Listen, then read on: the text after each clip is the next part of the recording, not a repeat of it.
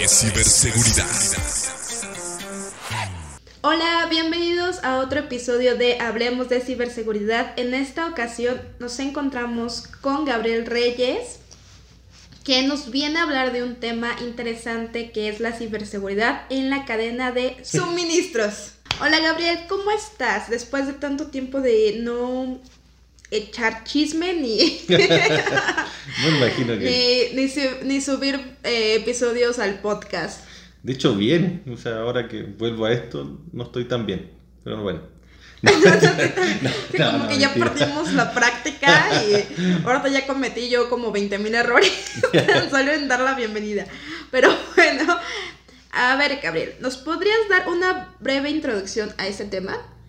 Sí, claro. O sea, el- en relación a lo que es eh, la cadena de suministro o supply chain, eh, lo que involucra la, la ciberseguridad, eh, en, en- en un podcast anterior yo les había hablado del tema de OT, que son las, eh, las tecnologías de operacionales. Sí, sí me acuerdo. Sí, eso. Entonces, principalmente cuando hablamos de la cadena de suministro hablamos de temas de logística. Voy a dar un ejemplo. Eh, ocurrió un ciberataque en el 2019, 2020, si mal no recuerdo, a una, em- a una empresa, bueno, eh, a SolarWinds. SolarWinds es una empresa que tiene un software de, de monitoreo. Entonces, ¿Qué, en qué nos enfocamos cuando hablamos de la, de la cadena de suministros? Normalmente la cadena de suministro es cuando un producto, desde el inicio de un producto hacia el término de un producto, decir, que, o un servicio que va directamente a un usuario. Entonces, ¿qué pasó con el caso de SolarWinds? Bueno, reitero, SolarWinds es un software eh, muy, muy conocido en la parte de, de, digamos, de, de operación TI, que lo que permite es realizar, digamos, en palabras simples, el monitoreo de infraestructura de, de redes, servidores, eh, infraestructura TI en general. Entonces, ¿qué pasó en este caso? Cuando hablamos de, de supply chain. El- unos hackers ingresaron a lo que es, digamos, la infraestructura de SolarWinds y luego de esto eh, inyectaron o generaron, sí, inyectaron código malicioso en el, en el software base que, es, eh, que se llama Orion, eh, la plataforma Orion del software de SolarWinds. Entonces, ¿qué, qué es lo que hicieron? O sea, en, base a lo que es la cadena de suministro.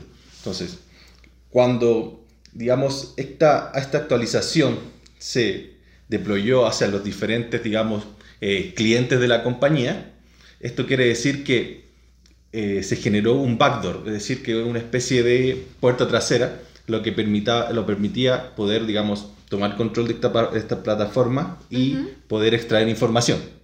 Entonces, en- en- eh, fue bastante, digamos, alarmado este tema, bastante comentado, porque eh, esta infraestructura SolarWinds es sumamente conocida y la tienen empresas muy, muy grandes en Estados Unidos y en general en el mundo.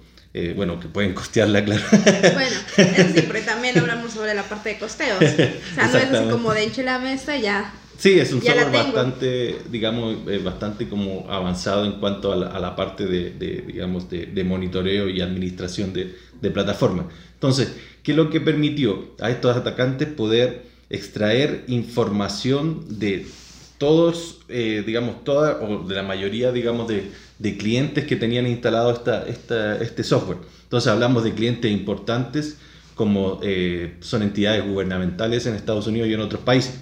Entonces, volviendo a lo que es la cadena de suministro, si hablamos de cuando se genera y se crea el producto, en este caso eh, vimos atentado, digamos, la calidad o, o- un impacto en el producto en sí, porque eh, estos tipos in- ingresaron, alteraron, digamos, y generaron código malicioso a la aplicación. Después la aplicación fue, digamos, distribuida hacia los diferentes clientes. Eh, entonces, luego de que fue distribuida hacia los, los clientes, el enfoque era, digamos, eh, utilizar este backdoor para por robar información. Entonces, si tú te fijas, tenemos un participante que es, digamos, el proveedor, el, el fabricante del, del- del software, Ujú. que, digamos, no, no se dio cuenta de este, de este inconveniente que tenía hasta que, digamos, este, este tema eh, salió a la luz.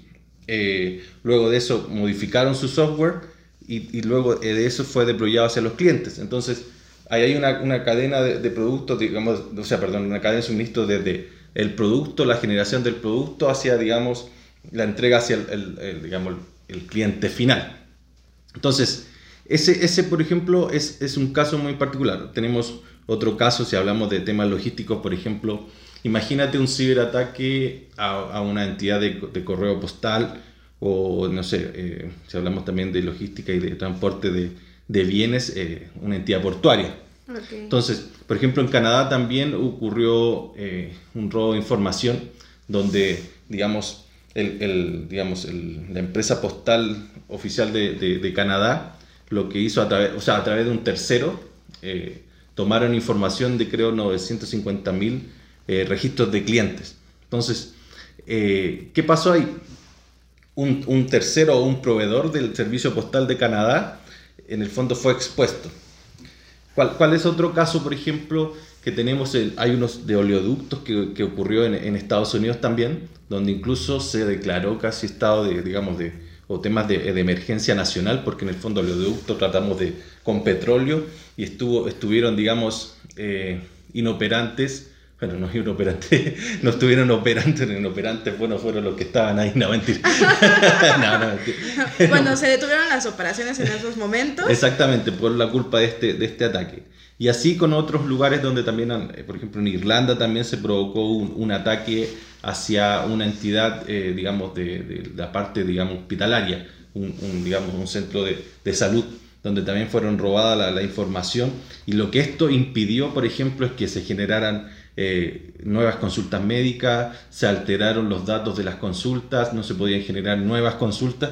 Eh, ¿Me entiendes? Entonces, esto va enfocado a lo que es eh, producto y servicio. Tal vez si uno lo, lo ve a nivel más genérico, es un ataque más. Son solamente que, bueno, en, en, la industria y, y como Garner, ah, no, bueno, en, en la industria le, le buscamos, eh, digamos, eh, tener un nicho hacia este tema. Este se llama ciberseguridad en temas de, de supply chain. No, no, no, sé si queda del todo claro y si no queda, me, te lo Ahí mandan mensaje, por favor.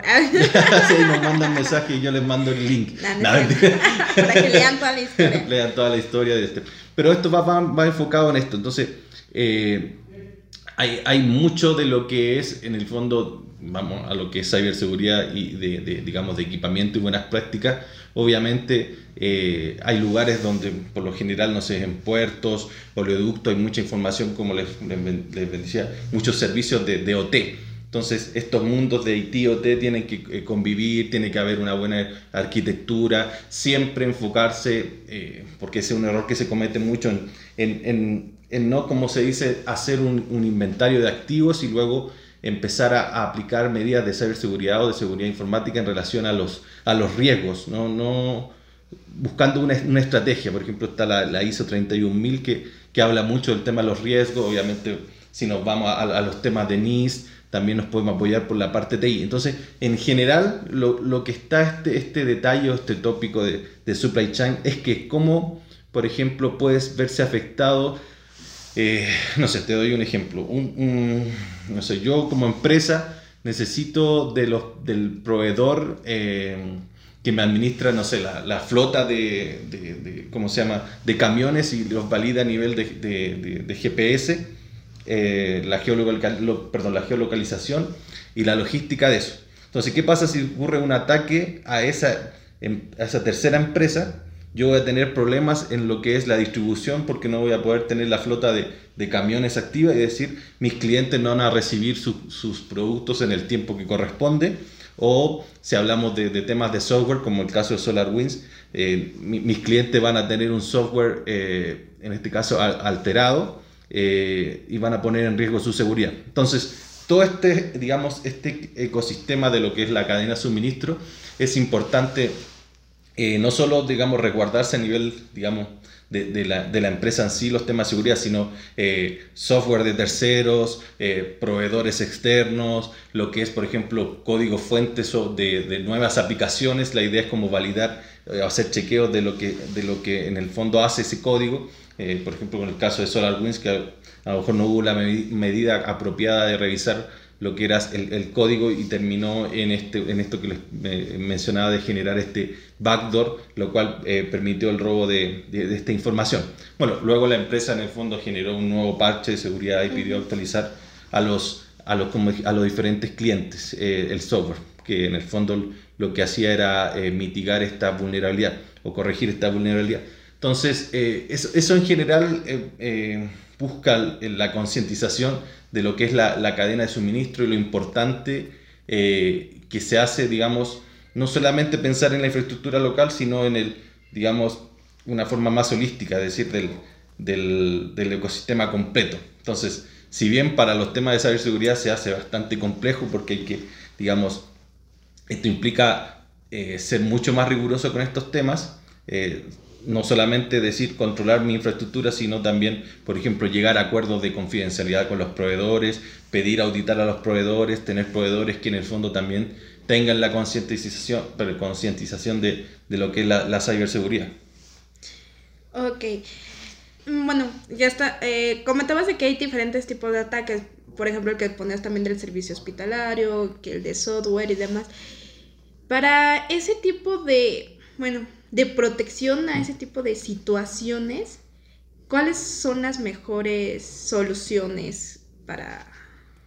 Sí, no, sí te entiendo. O sea, es, bastante complejo en relación a, decirlo, porque obviamente cada, cada industria funciona de una forma diferente pero ahí es cuando les, les, tocaba el tema. No, basta, digamos, con tener una, una arquitectura de seguridad eh, eh, local si no tenemos el control de lo que son, en este caso, eh, los proveedores que, que, digamos, forman parte importante de lo que es la cadena de suministro. Entonces, finalmente tu seguridad y en, este caso la cadena de suministro va a ser igual de débil de lo más débil del eslabón, digamos. Entonces, digamos, ¿qué soluciones? En el fondo, obviamente tener una arquitectura de, digamos, de, infraestructura TI controlada, una infraestructura que obviamente en este caso, por ejemplo, eh, tenga algún equipamiento como un firewall de refrigeración, cuidar los endpoints, pero esto va más que, que, implementar algún sistema de seguridad en particular, sino esto va más orientado a, digamos, las buenas prácticas, las normativas, y ahí se pueden apoyar, con, como les decía, eh, en este caso de la, de la, de la ISO 31000 eh, que va orientado a, la parte de riesgo. Entonces, o sea, entiendo tu pregunta, digamos, ¿qué en particular me ayudaría con esto?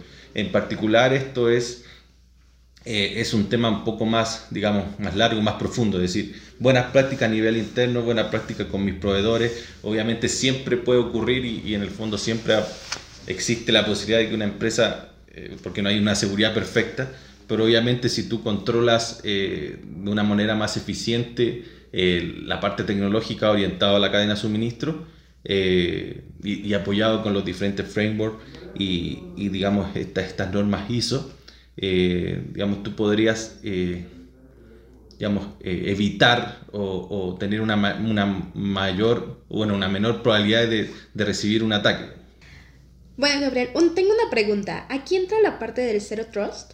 Sí, efectivamente, o sea, el, el tema de esto de, de Zero Trust o de redes en el fondo de, de, confianza cero, eh, aquí entra muy de lleno ya que, por ejemplo, aparte de lo que es tu infraestructura, tu, control interno en, tu determinada empresa, también hablamos de acceso de, proveedores, de terceros, de partners, entonces claramente ahora una arquitectura basada en lo que es eh, Zero Trust es ideal eh, pensando en, este, en este tema de lo que es asegurar lo que es la cadena de suministro.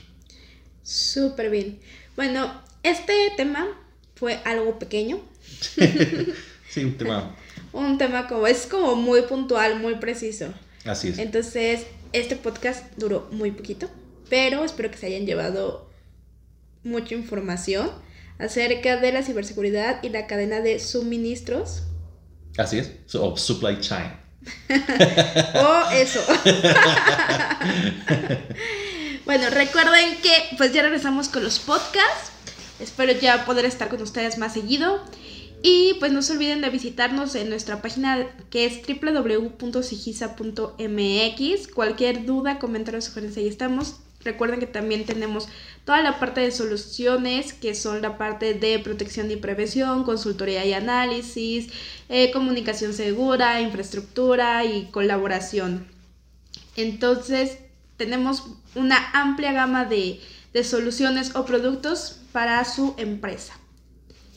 Y terminando este, este comercial de Sigisa, nos despedimos. Muchas gracias, Gabriel, por estar aquí conmigo y hablarnos de este tema muy pequeño, Bueno, es que es mucha información realmente. Es que es bastante porque, por ejemplo, de- en- a lo que es eh, la administración de una cadena de suministro, como tal, es un, un tema bastante enorme. Entonces aquí lo que más que tocamos fueron algunos eh, ejemplos de, lo que- Ejemplos y de puntos ataques. referenciales Exactamente. en la cual se pueden guiar, o sea, como abrir esa parte de, de la duda, ¿no? ¿Y qué más pueden llegar? Entonces, muchas gracias Gabriel por estar aquí conmigo. Despídete de todos tus oyentes.